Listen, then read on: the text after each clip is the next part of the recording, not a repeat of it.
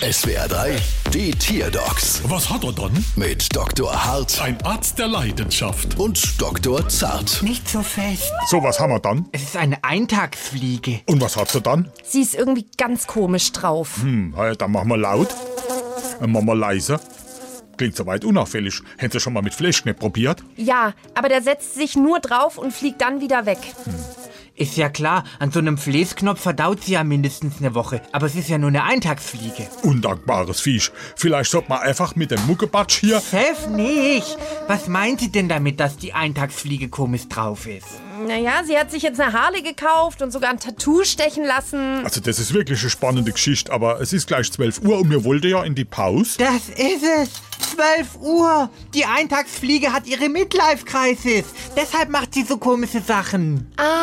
Das kenne ich. Guck mal mein Tiger-Tattoo da auf dem Oberarm. Cool, gell?